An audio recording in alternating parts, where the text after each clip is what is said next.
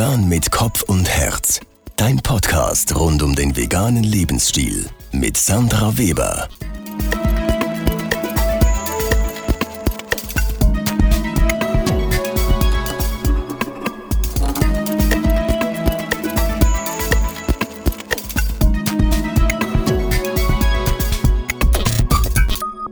Ja, hallo zurück zum Podcast Vegan mit Kopf und Herz. Mein Name ist Sandra Weber, ich bin die Gastgeberin dieses Podcasts und heute haben wir das Interview mit der Brigitte Herde am Start. Brigitte ist Köchin, sie gibt Kochkurse, macht Caterings, hat vor ein paar Monaten ein Buch ausgegeben mit dem schönen Titel Herd und Herde, also passend zu ihrem Nachnamen. Unter anderem haben wir auch über das Thema Zero Waste gesprochen. Bei mir im Quartier ist vor ein paar Monaten nämlich ein solcher Unverpacktladen aufgegangen und ich habe jetzt gar keine Ausreden mehr, sondern gebe mir jetzt wirklich Mühe darin, weniger Abfall zu produzieren. Und das Schöne ist, es zeigt sich bereits in unserem Haushalt. Da können wir wirklich schon quasi die ersten Früchte ernten.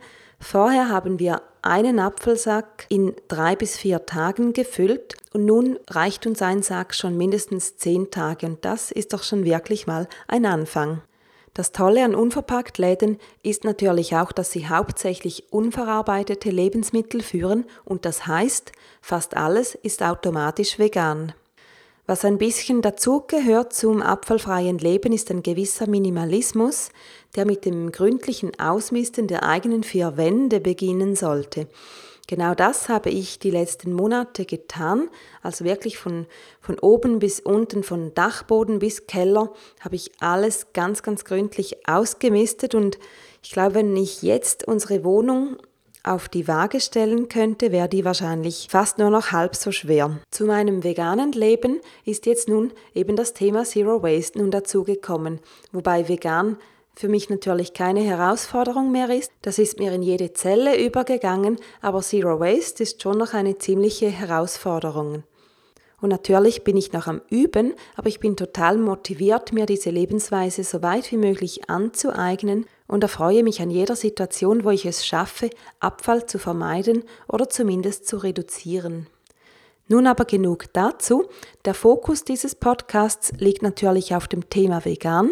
Nichtsdestotrotz werde ich bestimmt immer wieder mal etwas zu meinen Zero Waste Erfahrungen und Fortschritten einfließen lassen.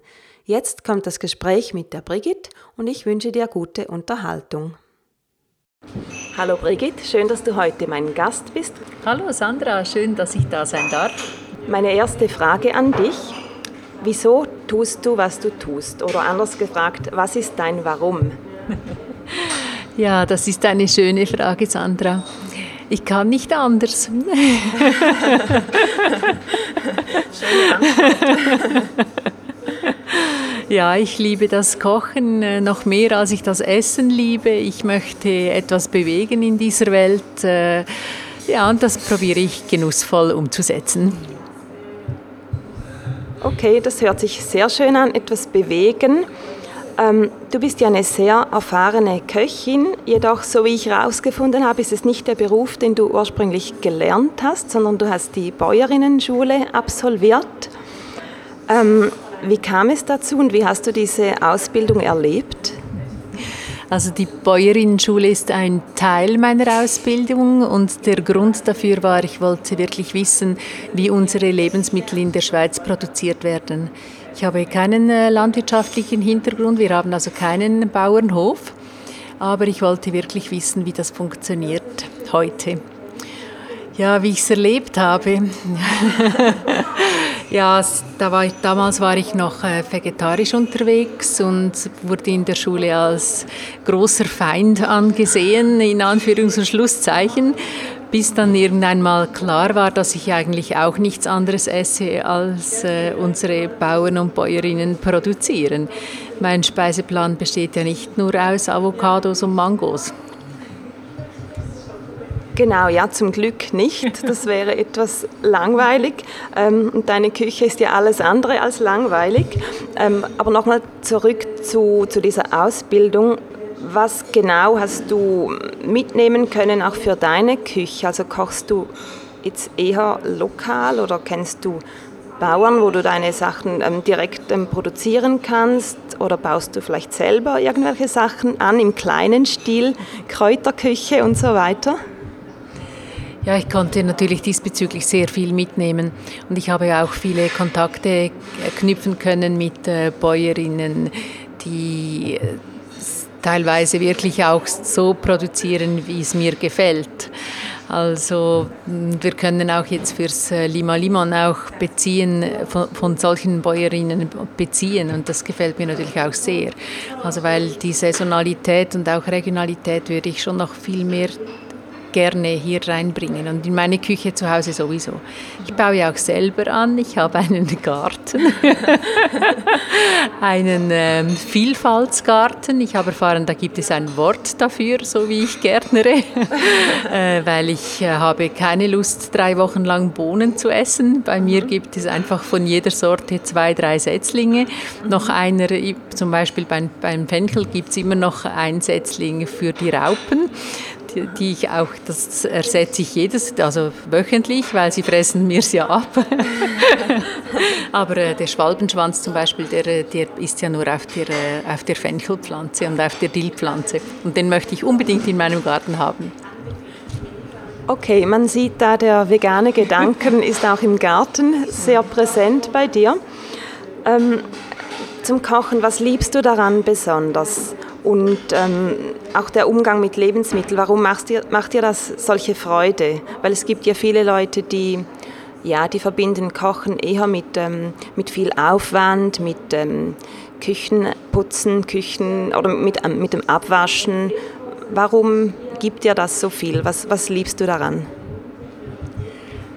Für mich ist Kochen, also das klingt jetzt vielleicht komisch, wirklich meditativ.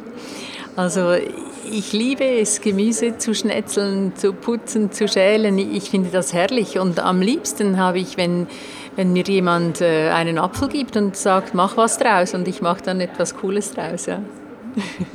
Du hast vorher mal das Lima Limon erwähnt.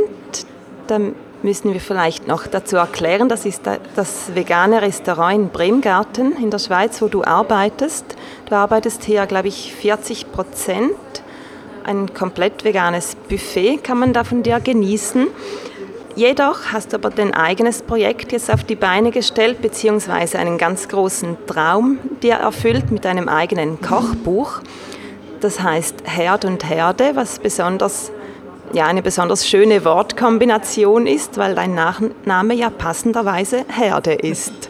Ist es übrigens dein altmodisch gesagt ein Mädchenname oder hast du einen Herrn Herde geheiratet? Ja, liebe Sandra, das ist mein Mädchenname und den habe ich seit zwei Jahren wieder angenommen. also es gab da noch ein Leben vorher. Okay. Sehr schön. Zum Kochbuch. Du hast es ja im Selbstverlag rausgegeben und ähm, sehr erfolgreich mit einem Crowdfunding finanziert. Hast schon über 600 Exemplare, das ist mein aktueller Wissensstand, verkauft. Beschreib uns doch ein bisschen den, den Inhalt des Kochbuchs und ja, für wen es geeignet ist. Der Inhalt des Kochbuches. Ähm, ja, wir haben ja im äh, März äh, angefangen zu fotografieren. Und äh, so wie ich es eigentlich immer mit meinen Rezepten mache, ich mache einen sogenannten Inspirationseinkauf. Ich gehe da mal einmal durch den Bioladen oder durch den Markt und kaufe mir alles zusammen, was mir gefällt. Und dann gehe ich nach Hause und mache Rezepte. Und äh, so ist es eigentlich entstanden.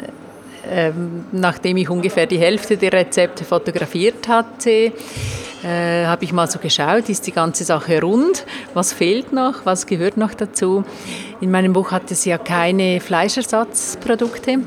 Es hat nur ein Rezept mit Tofu und der Rest ist äh, ja vegane Küche, experimentelle und fantasievolle vegane Küche.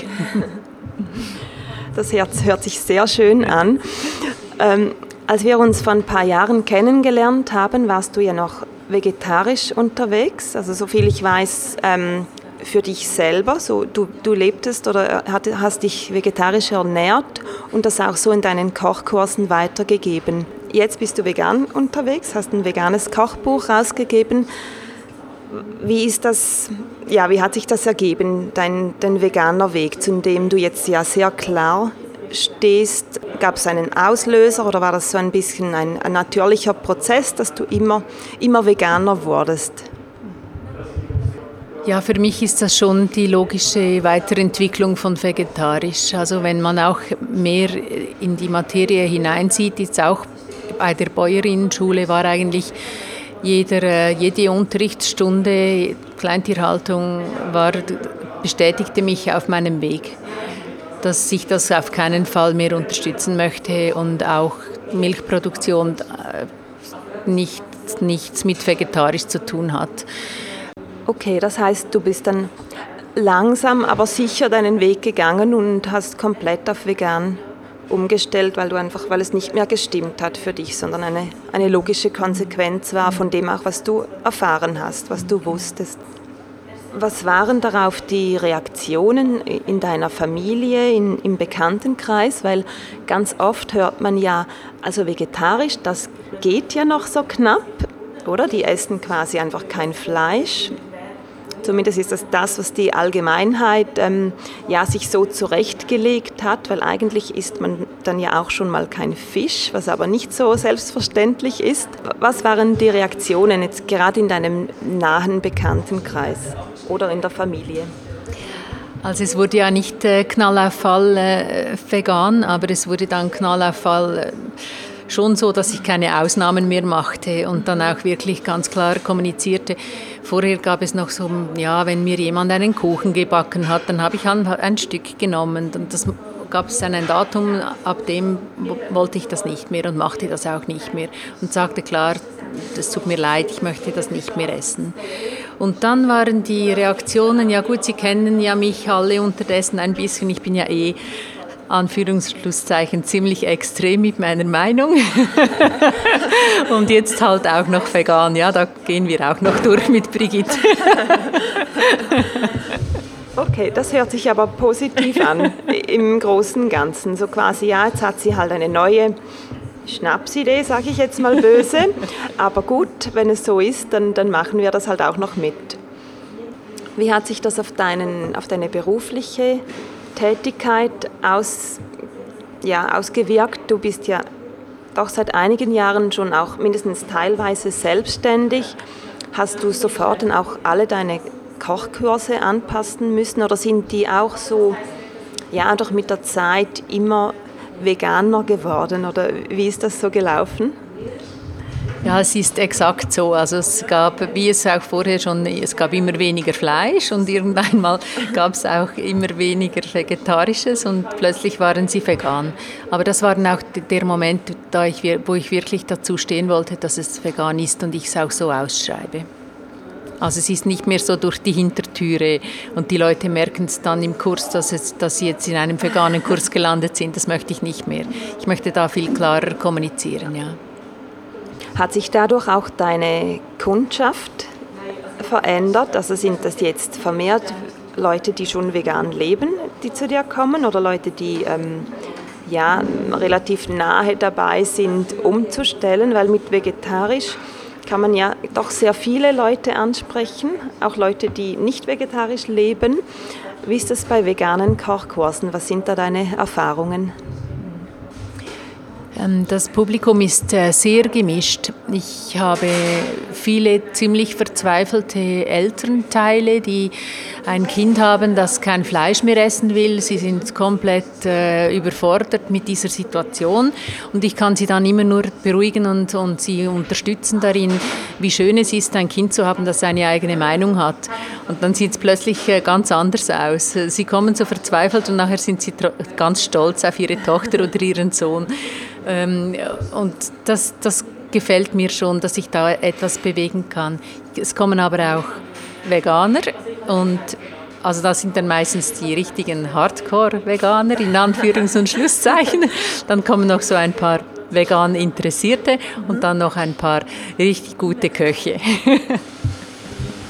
Okay, ähm, die Köche interessieren mich jetzt gerade. Das sind Leute, die schon quasi in der Gastronomie arbeiten und vielleicht einfach ähm, ja, ihr veganes Repertoire noch vergrößern möchten oder es überhaupt erst aufbauen möchten, weil sie vielleicht von außen spüren, da ist ein, eine Nachfrage, vielleicht sogar ein bisschen schon ein Druck da, das halt auch vegan kochen zu können. Sind das solche Leute, die kommen? Ja, unter anderem. Und es hatte auch wirklich äh, Hobbyköche, die ähm, ja irgendwann mal, ich sage immer, hat man einfach das mit dem Garpunkt des Fleisches mal draußen. Also hat man äh, herausgefunden, wie das funktioniert. Und was kommt dann? Vegan kochen ist so spannend. Also ist so spannend. Und wenn man da mal so kann ich jetzt nicht sagen, Blut geleckt hat. Ja. genau, dann müssen wir uns noch eine vegane Alternative ausdenken. Genau. Äh, das, das ist eine ganz tolle Herausforderung und wirklich, wirklich spannend. Mhm. Würdest du sagen, dass es schwieriger ist, weil das höre ich ganz oft, dass Leute eben ja, das Gefühl haben, dass sie dann wie neu kochen lernen müssen und dass das ganz schwierig sei. Wobei ich selber glaube, dass es mehr einfach mit der Gewohnheit zu tun hat, wie, weil man eben weiß quasi, wie, die, wie das mit den Tierprodukten funktioniert und das andere ja, wie, wie man es in der Schweizer Fleischwerbung auch sieht, das andere eher einfach Beilage ist und dem gar nicht so viel Wert beigemessen wird. Was würdest du sagen, wenn man jetzt beides vergleicht? Ist vegan wirklich schwieriger zu kochen? Ich würde nicht sagen, dass es schwieriger ist. Und was ich auch viel höre, die Leute denken, es sei eine Einschränkung. Aber es ist eigentlich genau das Gegenteil der Fall. Weil äh, lass mal einfach das Fleisch weg und schau mal, was möchte ich dann auf meinem Teller. Ich will wirklich nicht die Beilagen. Ich will etwas Spannendes auf meinem Teller. Und dann muss ich schon mal zu Gemüse greifen, das ich noch nie gekocht habe. Und das ist extrem interessant. Also zum Beispiel Petersilienwurzel oder äh, solche Sachen. Da macht man einen Bogen rum. Man kauft vielleicht äh, als Allesesser Karotten, ja. Mhm. Ja. Genau. Karotten und Tomaten und dann hört es schon bald auf. Das mit dem Gemüse kann ich übrigens auch bezeugen. Ich habe mir seit oder ja seit ein paar Wochen kriege ich ein Gemüse-Abo, also ein Päckchen jede Woche in meinem Briefkasten, in meinem Milchkasten. Das ist auch kein veganes Wort. In meinem Hafermilchkasten. und da hat es tatsächlich auch immer ähm, Gemüse drin, das ich zum Teil nicht mal kenne, obwohl ich das Gefühl habe, ich würde viele Gemüsesorten kennen. Ähm, da musste ich also auch schon googeln und ja, schauen, ob ich rausfinde, was ich da im, in meinem Körbchen habe. Und ich finde das auch sehr spannend, weil eben Karotten und Kartoffeln und Tomaten, das kennen wir. Obwohl ich nichts dagegen sagen möchte, natürlich. Mal wieder etwas weg vom Essen. Wie, wie lebst du im Alltag deinen, deinen veganen Lebensstil oder wie trägst du es raus? Bist du jemand, der viel darüber spricht? Oder, ja, oder ist es eher so, dass Leute dich darauf ansprechen? Ich meine, klar, im, im Restaurant Lima Limon, wo wir übrigens jetzt gerade sitzen, ist es ja klar, dass du die Köchin bist. Aber sonst einfach als Brigitte Herde, wenn du so durch deinen Tag gehst, wie sprichst du über den veganen Lebensstil oder wie oft, auf welche Art? Ja, uns wird ja immer vorgeworfen, dass wir das immer als erstes gleich sagen. Aber äh, ich würde jetzt mal behaupten, dass ich nicht unbedingt zu diesen Leuten gehöre. Aber auch wenn zum Beispiel in den Kochkursen, wir hatten es gleich wieder am Samstag, äh, kam einfach wieder das Thema auf, vegane Ernährung und äh, Fleischherstellung und, äh, und irgendein, äh, es kam ein Moment, wo ich einfach abbrechen musste, weil es zu grusig wurde mhm. und ich dann wirklich auch noch gesagt habe, ich will jetzt wirklich das Thema wechseln, weil wir sind hier beim Essen und wir essen vegan und, und wir genießen und ich möchte da jetzt keine Schauergeschichten mehr äh, und ich möchte noch darauf hinweisen, dass nicht ich als Veganerin angefangen habe mit diesem Thema. Das, das, weil das wird uns immer vorgeworfen und das stimmt nicht. Also in meinem Fall stimmt es ganz sicher nicht. Aber die Leute fragen mich natürlich viel, ja, wie gehst du durchs Leben?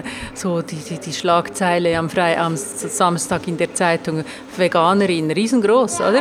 So, ich fühle mich gar nicht als Veganerin, ich fühle mich als Mensch, der vegan durchs Leben geht Das ist ein guter Punkt, gerade heute. Du hast ja den, den Blogpost von der Sophia Hoffmann erwähnt, die vegane Köchin aus Deutschland. Ähm, ja, ich habe sie jetzt gerade auch wieder als vegane Köchin bezeichnet. Dabei ist sie einfach auch eine Köchin, die vegan kocht und das sehr gut. Sie hat in diesem Blogpost unter anderem halt auch erwähnt, dass man als Veganerin oder als, als Person, die, die das vegane Essen, den veganen Lebensstil auf irgendeine Weise auch nach außen tragen möchte, halt dann oft auf das reduziert wird. Dabei haben wir ja, sind wir Menschen wie andere mit verschiedenen Facetten, auch wenn wir ganz strikt und immer und ohne Ausnahmen vegan leben. Was mir immer wieder auffällt, ist, dass man von Leuten, die vegan leben, auch erwartet, dass sie Ernährungswissenschaftler, Wissenschaftlerinnen sind und dass sich aber erstaunlicherweise auch Leute, die dann entsprechende Fragen stellen, sich selber auch als solche wahrnehmen. Also man, also man begegnet einfach meistens in Form von Vorurteilen oder provokativen Fragen, dann wirklich erstaunlichen Sachen, eben die, die ganze Proteingeschichte, wo man das wohl herbekommen könnte als Veganer oder Veganerin, oder auch die, die berühmten Nebenwirkungen, auf die wir nach Jahren immer noch warten, weil sie kommen einfach nicht. genau, aber das, also ich finde das manchmal nervig, muss ich sagen, weil, ja, weil es keinen Grund gibt, dass ich Spezialistin sein muss auf jedem anderen Gebiet auch noch. Gleichzeitig ist es ja immer auch eine Chance, etwas rechtzustellen. Und ehrlich gesagt ist mir noch nie was untergekommen, was man nicht relativ leicht hätte rechtstellen können. Die Problematik sehe ich eher darin, dass Leute halt einfach das, was die große Masse macht und was man schon über einen längeren Zeitraum tut, einfach als richtig ansieht. Und es ist extrem schwierig, diese Mauer abzureißen. Wie siehst du das? Ja, da geht es mir gleich. Die, die Gewohnheit, das ist halt die Tradition, ist, das ist einfach hier, wie wir essen, das, das ist fest verwurzelt. Aber das äh, das nehme ich natürlich gerne auf und mich kann man alles fragen. Also ich liebe es, wenn mich die Leute fragen, was kann ich mit diesem und diesem Gemüse machen? Hast du mir eine Idee? Ich liebe das. Also wenn du mal in deinem Gemüsekörbchen etwas hast, was du nicht weißt, was machen, einfach mir ein Mail oder anrufen. Ja, also wirklich. also noch so gerne. Ich, das, das, ich, ich liebe das. Ähm, ja, die, die absolute Fachfrau auf diesem Gebiet, ja, das wird schon irgendwie erwartet, ja, obwohl man das von keinem Fleischesser erwartet, das ist so, ja. Genau, auch von keinem ähm, Koch, der alles kocht, erwartet man nicht, dass der gleichzeitig auch Ernährungsberater ist, die ganze globale Wirtschaft über alles Bescheid weiß und auch für alles Verantwortung übernehmen muss in dem Moment. Das wird nicht gefragt, das ja. ist schon erstaunlich. Die Frage ist, ob, man, ob sich Leute dann irgendwie ihr eigenes schlechtes Gewissen damit beruhigen mhm. möchten. Das zum Beispiel mit der ungeliebten Soja-Frage, mhm. Soja und Regenwald abholzen mhm. und so weiter. Hast du die Frage auch in deinen Kursen jeweils? Ja, Obwohl du ja nicht einmal groß mit Soja kochst, das kommt noch dazu. Ja, natürlich, die kommt immer. Und äh, gut, wir hier im Bremgarten haben es gut. Äh, der nächste Ort heißt Eckenwil. Da gibt es mhm. einen Bauer, der pflanzt äh, Soja an. Und mhm. wenn dann die, die äh, Brandrodung vom Urwald kommt, dann sag, muss, kann ich wirklich kontern, also in Eckenwil hat es echt keinen Urwald, also da müssen wir uns keine Sorgen drum machen. Und wenn dir der Urwald wirklich am Herzen liegt, dann möchte ich jeden einfach nur auffordern, mit dem Fleischkonsum aufzuhören, da ja mindestens 80 Prozent der Sojaernte in die Fleischproduktion geht. Das ist sicher etwas. Aber was mich auch immer wieder stört, wenn man dann mal herausgefunden hat, dass ich den vegan durchs Leben gehe, dass dann gleich so der Scan über meine Kleider, über meine Schuhe, über alles geht. Mhm. Und dann ist vielleicht noch ein Uhrenbändeli, oder? Was ich noch habe seit 30 Jahren, ist vielleicht dann nicht vegan. Und an dem werde ich dann gemessen. Also die anderen, ich sage immer, die anderen können mit der Dampfwalze durchs Leben und, mhm. und bei mir ist, ist ein Uhrenbändel ein inkonsequent, ein 30-jähriges. Genau, das erlebe ich auch so. Ich habe zum Beispiel eine Strickjacke aus Wolle, die ist etwa acht Jahre alt. Es ist mein Lieblingsstück, das gebe ich zu. Und genau, es ist auch heute mit mir dabei. Und es ist für mich sonnenklar, dass ich keine weiteren Sachen mehr aus Wolle kaufen werde. Es ist gar, gar keine Frage. Und trotzdem weiß ich, dass es Leute gibt, die einem dann eben, wie du sagst, scannen und dann kommt so der Vorwurf, aber das, was du hier anhast, ist ja auch nicht vegan.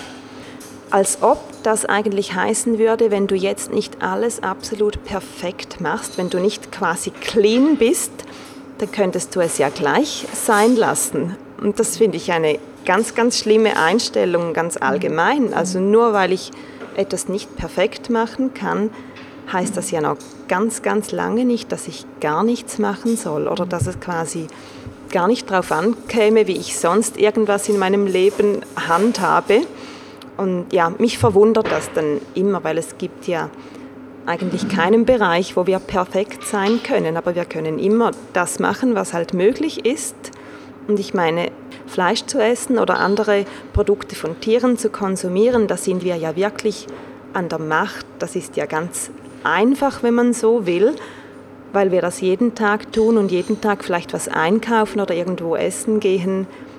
Da muss man ja nicht, ähm, ja, da muss man nicht die ganze Welt kennen und alle, alle Abläufe dahinter, sondern man kann einfach das nehmen oder eben etwas Pflanzliches essen. Und ich finde, gerade für, für Dinge, die man schon lange besitzt, hätte ich es früher gewusst, was es mit der Wolle auf sich hat, hätte ich das nicht gekauft und so weiter. Also wir sind ja die meisten von uns noch nicht vegan geboren und man lernt im Laufe eines Lebens ja dazu und kann sich dann anpassen. Sehe ich genau auch so. Ja. Das ist genau auch meine Einstellung, ja. Dann, also, jetzt haben wir so ein bisschen herumphilosophiert, das gehört auch dazu. Neben deinem Kochbuch, was sind deine aktuellen Projekte? Was, was bietest du alles an? Und dann habe ich noch gesehen, du bist immer wieder mal für Alnatura am Show kochen. Das nimmt mich auch noch, oder ja, wundert mich auch noch, was das genau ist. Erzähl doch, was bei dir sonst so alles läuft und was du anbietest. Ein äh, weiteres Herzensprojekt ist natürlich mein Picknickkorb. Äh, den mache ich, äh, das, ist, das träume ich schon lange davon. Ich habe das schon einmal offeriert äh, einem Eventlokal. Die konnten sich dann aber nicht durchringen, diese Geschichte vegan zu machen. Und Picknickkörbe, die schreien halt nach äh, Trockenwurst und weiß nicht was. Und das will ich auf gar keinen Fall. Und dann durfte ich für äh, den Wildbienengarten in Leutwil äh, die, das kulinarische Angebot machen. Das wäre dann ein Blütenessen. Und unten schrieb ich dann noch so, mein Herzensprojekt wäre eigentlich noch dieser Picknickkorb. Und der hat dann äh, große Wellen geschlagen. Äh, der ist auch wirklich total schön und er ist natürlich vegan, logisch. Alles so in Einmachgläsern, schön, schönes altes Silberbesteck, äh, Stoffservietten. Ja, das ist eines meiner Projekte gerade, das liebe ich. Der Traum wäre, dass schlussendlich äh, in der ganzen Schweiz gibt es einfach diese Picknickkörbe und niemand denkt auch nur daran, dass jetzt dieser vegan oder nicht vegan ist, sondern ist einfach nur fein. Das ist ein Ziel von mir. das ist ein sehr schönes Ziel. Das kann man sicher auch allgemein formulieren. Der Traum wäre natürlich der ganz große Traum, dass vegan irgendwann einfach der Normalfall wäre und man gar nicht immer darüber sprechen würde oder es betonen müsste, sich schon gar nicht rechtfertigen müsste, sondern es wäre einfach so. Vielleicht ist das eine Utopie, mhm. aber andererseits, wenn ich sehe, was in den letzten Jahren passiert ist, denke ich schon, dass wir es noch so weit bringen können, dass vegane Optionen sicher ein Normalfall werden, dass es eine, ja, ein doch nicht unwesentlicher Teil der Bevölkerung sich wenigstens teilweise oder vielleicht auch immer mehr komplett vegan ernähren. Genau. So als großen Traum. Genau. Und die Zusammenarbeit mit Alnatura, das ist natürlich auch äh, für mich ein äh, Glücksfall, da ich in diesen Filialen, die jetzt ja in der Schweiz doch schon sind, jetzt doch schon einige, glaube ich neun, in allen Filialen Show kochen darf und es ist also auffällig, wie viele vegane Kunden Alnatura hat. Das staune ich immer wieder. Äh, obwohl sie ja die veganen Produkte nicht, nicht speziell auszeichnen. Die sind einfach auch nur im ganzen Sortiment verteilt, aber die Kundschaft ist äh, sehr, äh, sehr vegan und sehr interessiert äh, und das gefällt mir schon sehr.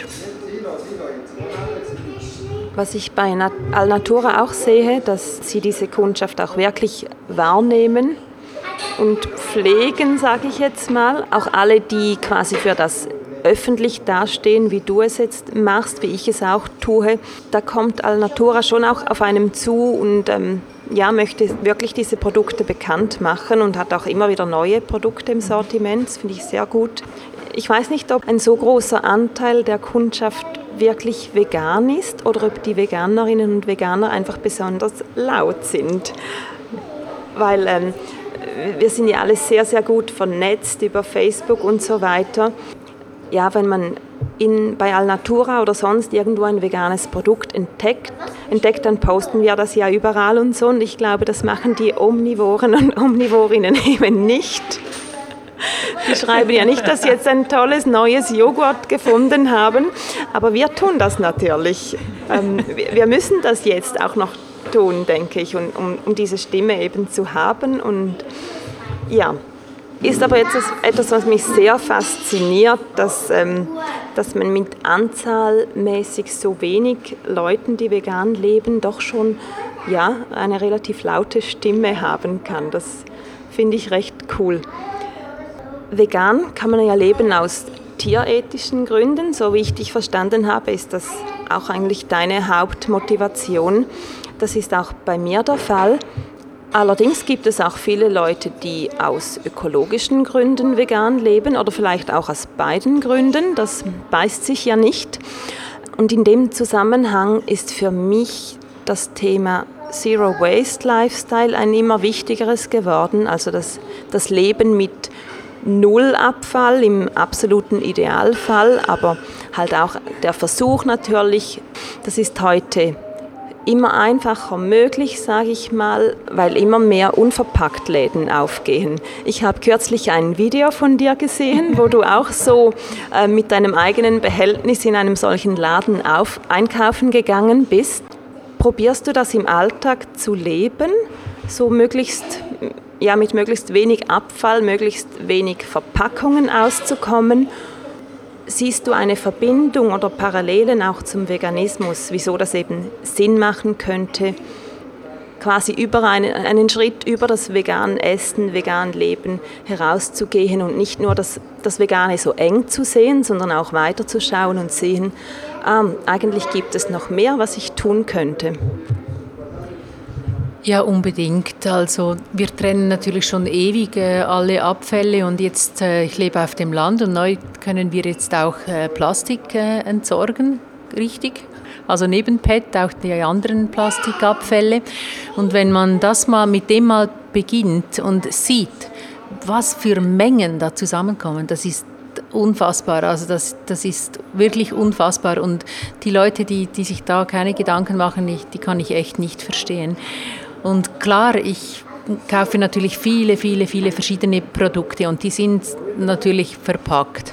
Aber wenn ich jetzt zum Beispiel weiß, also das war ja im, in der, im Grünland Bioladen in äh, Olten, äh, wo, ich, wo, die, wo dieses Video entstand und die haben jetzt halt vielleicht äh, 20 offen, offene, ähm, offene, wie sagt man dem? Produkte. Produkte, genau. Und wenn ich, ich weiß jetzt, welche Produkte das sind und diese werde ich weiterhin dort auch offen äh, einkaufen. Und dann, wenn man mal den eigenen Schrank anschaut und das in diesen schönen Weggläsern so verpackt, aufeinander gestapelt, also das sieht erst äh, wirklich sehr schön aus und, und einfach auch... Äh, also, und es macht auch total Spaß. Also das sieht man auch auf diesem Video. Ich habe nachher auch äh, gepostet, die Mütter, Mütter, müssen, Mütter und Väter müssen unbedingt mit ihren Kindern in diese Läden. Die wollen in keinen anderen Laden mehr einkaufen gehen. Das macht so viel Spaß, das, das eigene Behältnis zu füllen. Also wirklich. Sehr schön, ja, das sehe ich genauso. Zum Glück hat gerade bei mir in dem Quartier, wo ich wohne in Zürich, hat ein solcher Laden aufgemacht und mir macht es auch unheimlich Spaß, dort einzukaufen. Es ist etwas mehr Arbeit beim Einkaufen selber, weil man ja, das, die Produkte nicht einfach aus dem Gestell in den Wagen legen kann, sondern halt jedes einzelne Behältnis zuerst wägen muss und dann halt alles selber abfüllen. Aber mir macht das total Spaß, weil man nimmt sich dann mehr Zeit fürs Einkaufen und ja, man kann auch nicht so planlos einfach alles in den Wagen reinlegen, sondern es ist sehr, sehr bewusst. Man macht sich zu Hause schon Gedanken, welche Behältnisse man überhaupt mitnehmen kann. Also quasi alles, was auf dem Einkaufszettel steht, ähm, dem muss ein Behältnis zugeordnet werden. Wir hören, wir sind hier nicht alleine, wir sind einem, in einem Restaurant mit Kindern und darum ist jetzt gerade ein bisschen lauter, aber ich hoffe, ihr versteht uns trotzdem. Übrigens, wenn ihr mir auf Instagram folgen möchtet, dort poste ich immer wieder natürlich vegane Sachen, aber auch Sachen zu meinem neuen, also ich möchte es jetzt noch nicht Zero Waste Lifestyle ähm, nennen, weil ich bin erst quasi Aspirantin dazu. Ich lerne, aber es macht mir total Spaß. Ähm, ich bin noch nicht so erfolgreich, wie ich es gern sein möchte, weil einem der Plastik halt doch noch ja, täglich an sehr vielen Orten begegnet. Ja, aber schaut doch mal rein. Mir macht es jedenfalls total Spaß und ich werde immer besser, hoffe ich. Zurück zum Kochen. Du hast uns ja jetzt ein bisschen lustig, wie man auf Schweizerdeutsch sagt, gemacht mit deinen schönen Rezepten oder deiner Art zu kochen. Gibt es ein Rezept, das du mit uns teilen möchtest? Du musst jetzt noch nicht verraten, was es dann sein könnte. Ähm, ich frage dich einfach mal, ob du unseren Hörerinnen und Hörern etwas Schönes ja, mitgeben möchtest. Das wäre dann nachher auf der Flowers Webseite zu finden. Ja, das würde ich sehr gerne machen. Lasst euch überraschen. Okay, ähm, ich verlinke das dann in den Show Notes, dann seht ihr, was uns Brigitte Schönes gezaubert hat. Dann habe ich noch eine letzte Frage an dich. Gibt es irgendetwas, was du uns noch uns oder der Welt oder wem auch immer sagen möchtest, etwas, was ich noch nicht gefragt habe, was du findest, doch, das ist ein guter Tipp, um vegan durchs Leben zu gehen, ob es jetzt ein Tipp ist für Leute, die nicht oder noch nicht vegan sind oder auch für Leute, die bereits vegan sind und ja, vielleicht auch noch einen, einen neuen Input hören könnten. Gut, neu ist dieser Input wahrscheinlich nicht, aber ich, ich denke halt immer, kleine Schritte zählen. Und ich finde das schon schön, wenn jemand einmal eine Mahlzeit äh, pflanzlich anpackt. Und dann wird vielleicht mal noch eine zweite draus und vielleicht noch mehr. Das, wär, das würde ich wunderschön finden. Jetzt haben wir dich ja ein bisschen kennengelernt und der nächste Schritt wäre, wo finden wir dich im Netz, wenn wir mehr darüber wissen möchten, was du machst, wo und wann du deine Kochkurse anbietest? Wo finden wir dich? Ja, mich findet man überall im Netz. Also man, man kommt momentan fast nicht um mich herum. das ist mir schon fast ein bisschen peinlich. Auf Facebook äh, Herd und Herde. Äh, natürlich auch Brigitte Herde, dann mein Pri privater Account. Das ist ein kleiner Mix. Äh, auf Instagram, äh, Twitter, Xing. Du bist überall unter Herd und Herde ja, zu finden. Brigitte Herde. Und Brigitte Herde natürlich dein privates Profil. Brigitte Herde. Brigitte Herde? Ja. ja. Gut, wir sprechen das ja Schweizerdeutsch aus. genau, aber stimmt, dass es da keine Missverständnisse gibt. Brigitte Herde. Genau. Gut, ich glaube, dann, dann machen wir Schluss für heute. Ich danke dir viel, vielmals, dass du hier warst und wünsche dir ganz viel Erfolg bei allem, was du in Zukunft noch machen wirst. Liebe Sandra, das wünsche ich dir von Herzen ebenfalls. Danke vielmals für dieses lässige Gespräch. Das war das Gespräch mit Brigitte, das auch für mich ein sehr, sehr schöner Austausch war. Brigitte ist mit sehr viel Leidenschaft bei der Sache, das hat man sicher gemerkt. Und ihr Buch Herd und Herde ist ein wirklich wunderschönes Werk für den eigenen Gebrauch oder natürlich auch als Geschenk. Alle Links findest du wiederum in den Show Notes. Diese Episode entstand mit Unterstützung von Akari Taste. Akari Taste ist der Hersteller der superfeinen Kabuki-Salat-Dressings, diese gibt es in den Sorten Sesam, Black Sesam, das ist die würzigere Variante. Wenn du es gerne scharf magst, kannst du dir das Wasabi-Dressing reinziehen. Es gibt klassisches Dressing mit Zwiebeln oder die feurige Chili-Dressing-Variante. Alle Sorten, die ich bis jetzt probiert habe, waren wirklich sehr, sehr lecker und auch ganz toll finde ich persönlich die hausgemachte italienische sowie die französische Salatsauce aus dem Hause Akari Taste. Die Dressings sind übrigens alle vegan gekennzeichnet, so dass man nicht mal die Zutatenliste zu lesen braucht. Und jetzt noch das Krönchen obendrauf. Wenn du jetzt bis Ende Juli 2017 eine Bestellung machst unter www.akaritaste.ch, erhältst du 10% Ermäßigung, indem du den Code FLOWERS eingibst. Also nutze die Chance und probiere die köstlichen Kabuki-Dressings. Das macht nämlich nicht nur dich happy, sondern deinen Salat gleich mit dazu.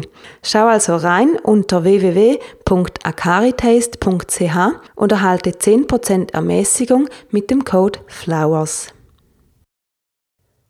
So, das war die Episode 2. Auch die nächste Episode ist bereits online mit einer weiteren tollen Frau, nämlich der Franziska Walser, der Gründerin des Plant-Based Innovation Labs.